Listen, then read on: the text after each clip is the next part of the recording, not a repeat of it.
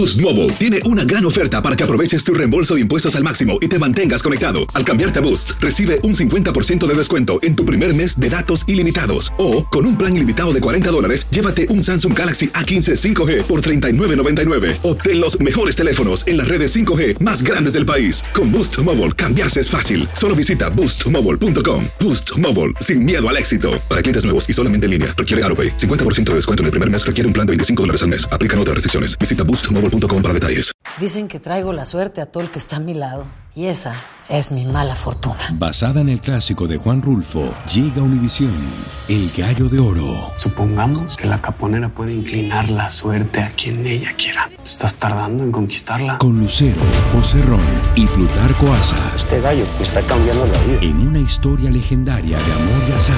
No trates de cambiarme, no lo vas a lograr. El Gallo de Oro, lunes a viernes a las 9 por Univisión. Hola, soy Jorge Ramos y a continuación escucharás el podcast del Noticiero Univisión. Bienvenidos, soy Ilia Calderón y estas son las historias más importantes del día. Estas son las principales noticias hoy miércoles primero de diciembre. Autoridades sanitarias están en alerta luego de detectar el primer caso de la variante Omicron en Estados Unidos. Ocurrió en San Francisco. The individual was a traveler who returned from South Africa on November the 22nd and tested positive on November the 29th. Un joven de 17 años se convirtió en la cuarta víctima mortal del tiroteo de la secundaria en Michigan. Al sospechoso de 15 años le presentaron cargos de asesinato y terrorismo. Los jueces conservadores se inclinaron hoy a favor de una ley de Mississippi que prohíbe el aborto después de las 15 semanas de embarazo. Sus colegas liberales discreparon. Y a un policía de Tucson, Arizona, lo despidieron luego de que le disparara mortalmente a un sospechoso de robo que estaba en una silla de ruedas. La fiscalía investiga los hechos. Este es Noticiero Univisión con Jorge Ramos e Ilia Calderón. Buenas tardes. Ya tenemos el primer caso de la variante Omicron del coronavirus aquí en los Estados Unidos. Las autoridades sanitarias informaron que se detectó en San Francisco, California, y que adelantan una intensa búsqueda de otros posibles contagios en la zona. Janet Rodríguez nos dice qué se sabe de este primer caso. El primer caso de Omicron en Estados Unidos se detectó en San Francisco, California, confirmó esta tarde el doctor Fauci desde la Casa Blanca. The individual is self-quarantining. La persona está en cuarentena y todos los contactos cercanos han sido notificados, dijo. El contagiado tiene entre 18 y 49 años y según las autoridades de salud viajó de Sudáfrica a Estados Unidos el pasado 22 de noviembre. Tras presentar síntomas dio positivo a la nueva variante el 29. The individual was fully vaccinated. El individuo está completamente vacunado, solo tiene síntomas leves y está mejorando, dijo Fauci. La persona vacunada con Moderna aún no se había puesto la dosis de refuerzo, dicen las autoridades de salud. En San Francisco, funcionarios locales aseguran que allí no impondrán nuevas restricciones ni cambiarán las guías de salud en vigencia. No estamos sorprendidos por esto y era de predecir, dijo el gobernador del estado. La nueva variante del virus ya está presente en todos los continentes. El doctor Fauci y expertos médicos insisten en que las vacunas, especialmente las dosis de refuerzo, son la mejor protección al momento. Aunque pasarán semanas antes de que se sepa con certeza cómo combatir esta nueva variante. Lo que sí sabemos, sin embargo, es que la mejor forma de protegerse contra este virus, ah, incluyendo esta nueva variante, es con la vacunación, usado de máscaras, el distanciamiento social y lavado de manos. El presidente Joe Biden ya está informado sobre el primer caso de Omicron en el país y este jueves informará a la nación sobre su plan para combatir el virus y las variantes durante el invierno. Janet, de Omicron la verdad es que se conoce muy poco, es una variante muy nueva, pero ¿cuándo creen las autoridades que podemos saber un poco más sobre la gravedad de los síntomas y también sobre la transmisibilidad?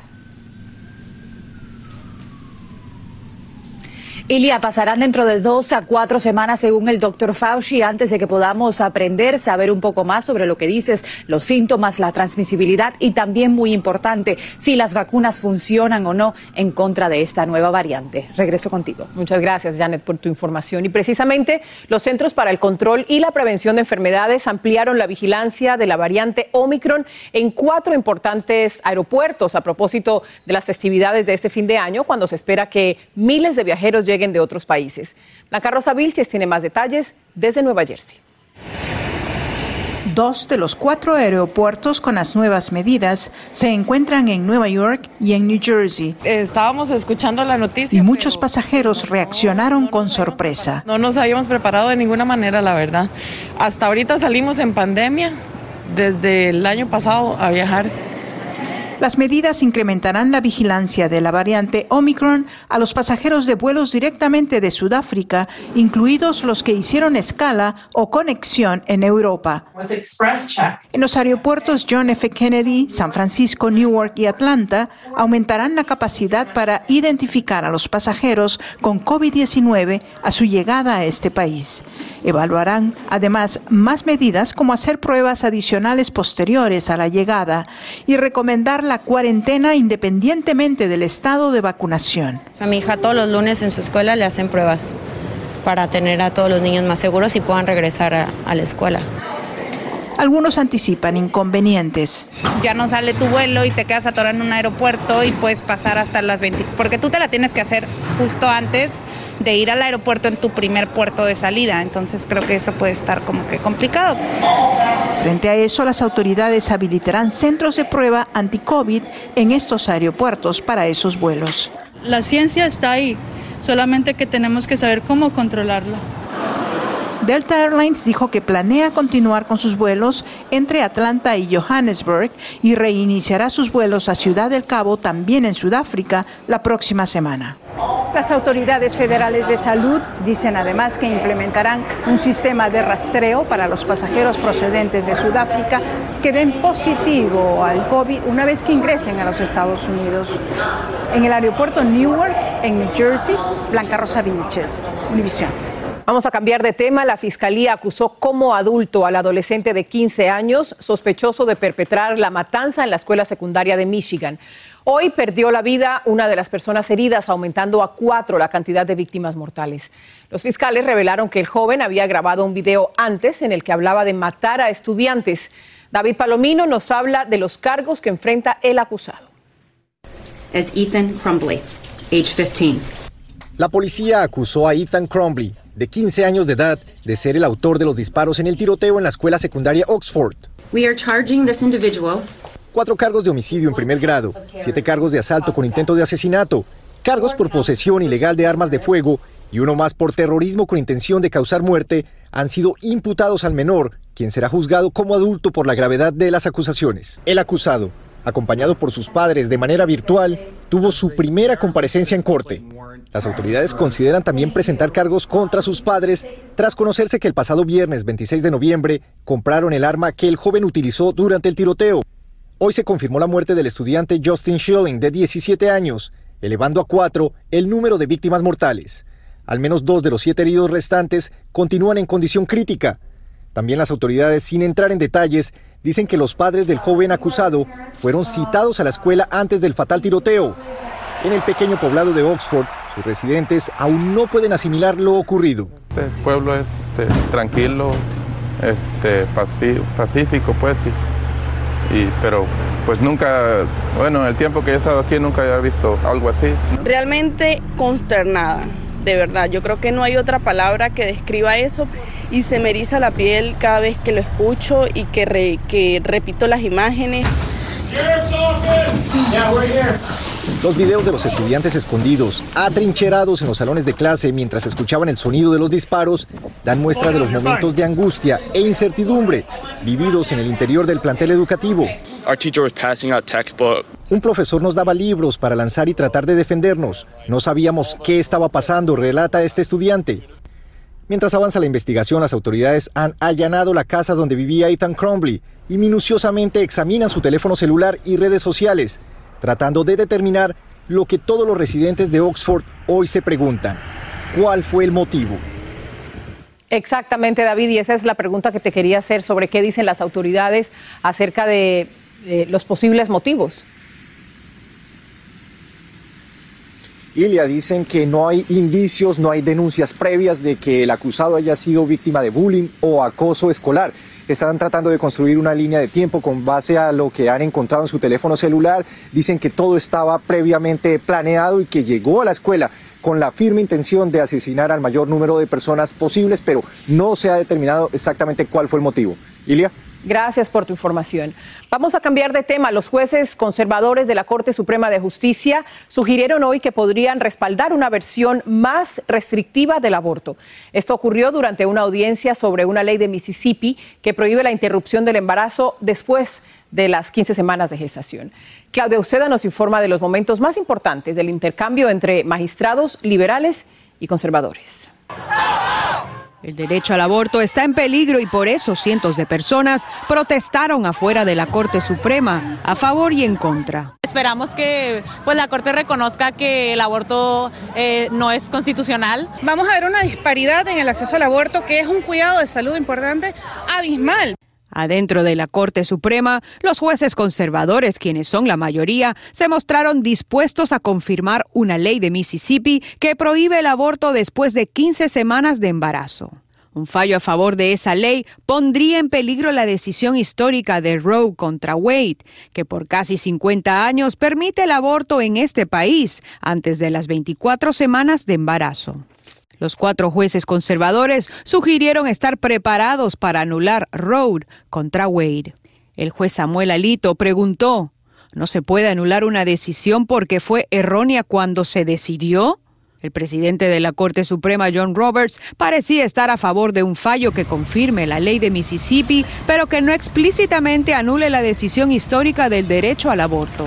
El Roe v. Wade, el razonamiento es que eh, el Estado no puede intervenir hasta seis meses porque en 1973 el feto no era viable hasta seis meses. Hoy en día el feto es viable antes de seis meses. Pero la jueza Sonia Sotomayor mostró su preocupación. Dijo, esto crea en la percepción pública de que la Constitución y su lectura son simplemente actos políticos.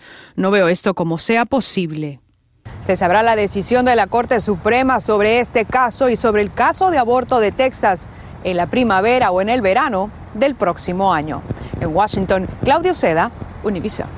El expresidente Trump habría dado positivo al coronavirus en una prueba realizada tres días antes de ir a su primer debate con Joe Biden, según informa el diario The Guardian. La revelación es mencionada en un libro que escribe Mark Meadows, ex jefe de gabinete de Trump. The Guardian también informa que luego Trump habría tenido un resultado negativo a otra prueba de COVID, pero días después, como lo conocemos, tuvo que ingresar al hospital al, ser tratado por esa enfermedad. Un video, en video quedó registrado el momento en el que un policía le dispara a un presunto ladrón en silla de ruedas. Autoridades de Estados Unidos y México trabajan en conjunto para contener el flujo migratorio en la frontera con Texas. Y seguimos muy de cerca la salud de don Vicente Fernández.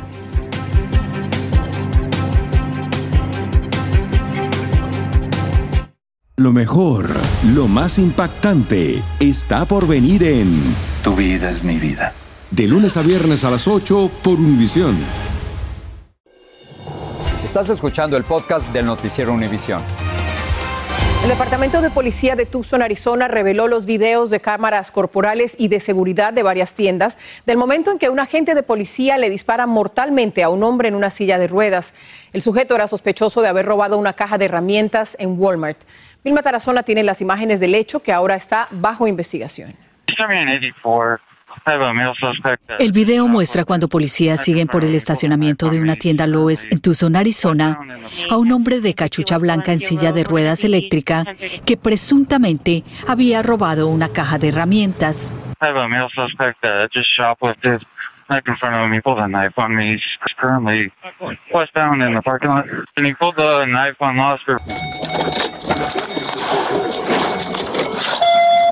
Dos policías llegan corriendo a la escena para impedir que el hombre de la silla de ruedas entre a otra tienda.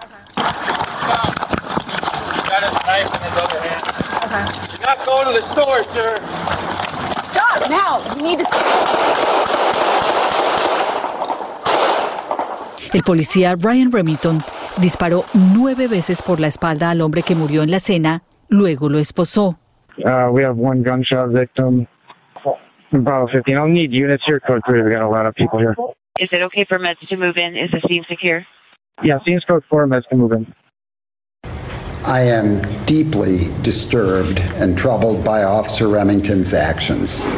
El jefe de policía de Tucson dijo que está profundamente perturbado por las acciones indefendibles del policía Ryan Remington. El uniformado llevaba cuatro años trabajando para la policía de Tucson. Su abogado dijo que Remington no pudo usar su taser o pistola eléctrica porque la silla de ruedas lo obstaculizaba. El Departamento de Policía despidió al agente Ryan Remington y la Fiscalía está investigando el caso. Aún no le han formulado cargos criminales. Regreso contigo. Muchas gracias, Vilma. Vamos a hablar ahora de inmigración. Agentes fronterizos de Estados Unidos y de México están monitoreando a los migrantes que intentan llegar a este país. Pedro Rojas ha sido testigo de la odisea que viven algunos para cruzar la frontera en medio del blindaje de las autoridades para contener el flujo masivo de personas. Mientras autoridades en Texas intensifican operaciones para frenar el masivo cruce fronterizo, en Ciudad Acuña, México, agentes han sido desplegados para impedir el paso por los espacios comúnmente usados por grupos que buscan cruzar el Río Grande. Sin embargo, en áreas más remotas aún continúa el cruce de personas que llegan a suelo estadounidense. Así se desarrolla estos días el fenómeno migratorio en la frontera. ¿Y va saliendo el agua? Sí. ¿Y qué andas haciendo? ¿Eh? Otra novedad captada por nuestras cámaras es que pequeños grupos de migrantes ahora caminan en la carretera que comunica a Piedras Negras, México, con Ciudad Acuña. Al parecer, ese hecho es causado por el blindaje de contenedores y patrullas estatales que el gobierno de Texas desplegó en la ciudad de Eagle Pass. Es así como ahora se desarrollan los operativos de búsqueda en la frontera de Texas, con operación conjunta entre agentes federales y policías de Texas. Agentes de la patrulla fronteriza y policías de Texas discuten las acciones conjuntas que desarrollan. Los inmigrantes detenidos son revisados, suministran sus datos personales y se les ordena colocar sus pertenencias en bolsas antes de ser transportados. Residentes de Ciudad Acuña opinan sobre el esfuerzo que desarrollan las autoridades mexicanas. Pues el problema no es con nosotros, ellos nomás están de pasada, quieren cruzar allá, allá que se encargue el gobierno de, americano de, eh, de las deportaciones para allá. En los últimos días, en Laredo, Texas, más de 70 inmigrantes han sido descubiertos dentro de dos camiones tipo tanque. Los hallazgos ocurrieron en puntos de control de la patrulla fronteriza. En La Joya, Texas, Pedro Rojas, Univisión. Un informe de Naciones Unidas asegura que decenas de millones de personas están pasando hambre en América Latina y el Caribe porque la pandemia está agudizando la crisis de desnutrición regional.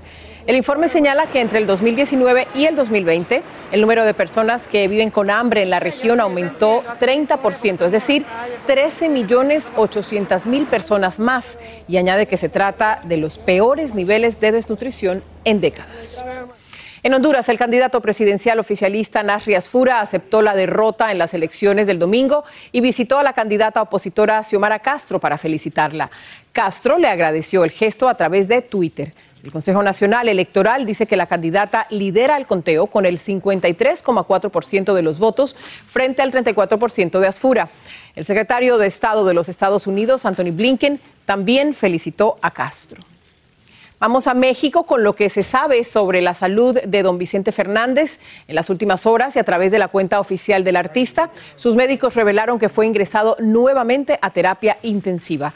Atsiri Cárdenas está en Guadalajara. Atsiri, cuéntanos qué es lo más reciente sobre la salud de don Vicente. Gracias. Hoy se cumplen 117 días desde que don Vicente Fernández fue hospitalizado, luego que el pasado 6 de agosto fuera internado tras caerse en el rancho Los Tres Potrillos y luego se le diagnosticara el síndrome de Guillain-Barré.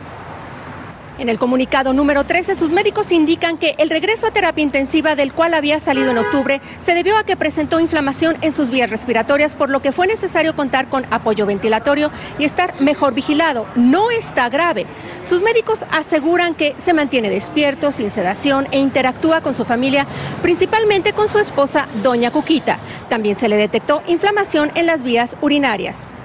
Hoy fue visitado tanto por doña Cuquita como por sus dos hijos mayores. Al momento no hay fecha probable en la que pueda ser dado de alta. Ahora regreso contigo al estudio. Gracias por esa información. Gracias, Atsiri. Autoridades panameñas capturaron a 59 personas por presuntos nexos con el cartel del Golfo, organización criminal dedicada al tráfico de drogas con base en Colombia y ramificaciones en otros países.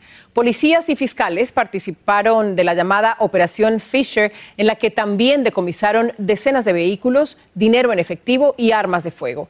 La operación se llevó a cabo en tres provincias, incluida Colón.